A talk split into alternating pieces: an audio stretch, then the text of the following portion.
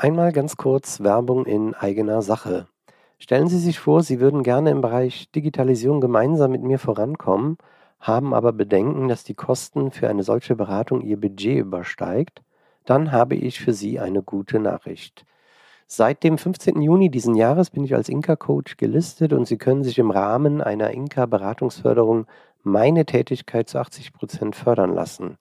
Für einen Invest von 2.880 Euro bekommen Sie dann ein Beratungsbudget von 14.400 Euro.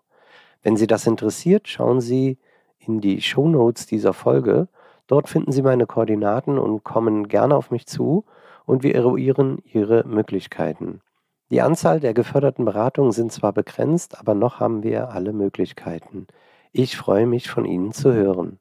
Hallo und herzlich willkommen zum The Yellow Shoes Podcast, dem Unternehmer-Podcast zum Thema Digitalisierung. Mein Name ist Markus Heid und als The Yellow Shoes begleite ich Unternehmen auf ihrem Weg der Digitalisierung. In diesem Podcast bekommen Sie Impulse, wichtige Informationen und konkrete Handlungsempfehlungen, wie Sie direkt in der Praxis umsetzen können. Und jetzt wünsche ich Ihnen viel Spaß bei der heutigen Folge. Wie bekomme ich rückwirkend meine Innovationen gefördert? Die steuerliche Forschungszulage in der Praxis. In der heutigen Folge möchte ich Ihnen als Unternehmensverantwortlicher, Unternehmensverantwortliche oder auch Innovationsverantwortlicher und Innovationsverantwortliche äh, einmal eine Möglichkeit aufzeigen der sogenannten steuerlichen Forschungszulage, die eine ganz, äh, ja, eine, eine Besonderheit in der äh, sagen wir mal, Innovationsförderung darstellt, ähm, weil sie im Gegensatz zu allen anderen mir bekannten äh, Fördermaßnahmen zum einen rückwirkend äh, wirkt und zum anderen auch für Unternehmen, die die normalen Grenzen eines kleinen mittelständischen Unternehmens, also das bekannteste ist eben die Mitarbeiter, Mitarbeiterinnenanzahl von 250 äh, Mitarbeiter, Mitarbeiterinnen äh, übersteigt. Also die steuerliche Forschungszulage können auch große Unternehmen, auch Konzerne nutzen diese. Und für innovative Unternehmen besonders interessant, sie äh, ist quasi rückwirkend anwendbar. Sie sind ein Unternehmen, was eben jetzt feststellt, in den vergangenen ähm, Jahr, wenn Sie es jetzt zum ersten Mal machen, dürfen Sie sogar ab Januar 2020 schauen, also jetzt zum ersten Step sogar zwei Jahre zurückschauen und sagen, welche Innovationen haben wir in unserem Unternehmen getätigt, die nicht eins zu eins in einem Kundenprojekt gemündet sind, sondern eben äh, vorbereitende Maßnahmen waren, Innovationen, wie zum Beispiel eine Plattform äh, zu entwickeln, eine Architektur, eine Lösung, aus der dann eventuell Applikationen entstehen wie Kundenprojekte, aber wir mussten erstmal in diese Vorlast gehen. Wir hatten damals auch keine Zeit, um noch lange vorher einen Antrag zu stellen mit einer Universität oder eben alleine sogenannte Innovationsförderung. Wir mussten loslegen. Äh, wir haben auch die Kosten am Anfang gar nicht so groß äh, eingeschätzt, wie sie dann am Ende geworden sind. Und jetzt wäre es gut, wenn wir uns rückwirkend dort noch irgendwelche Förderungen äh, ähm, ähm, einfahren können, äh, nehmen können, in Anspruch nehmen können, um diese äh, Belastungen, die wir dann in den letzten zwei Jahren haben, etwas zu minimieren.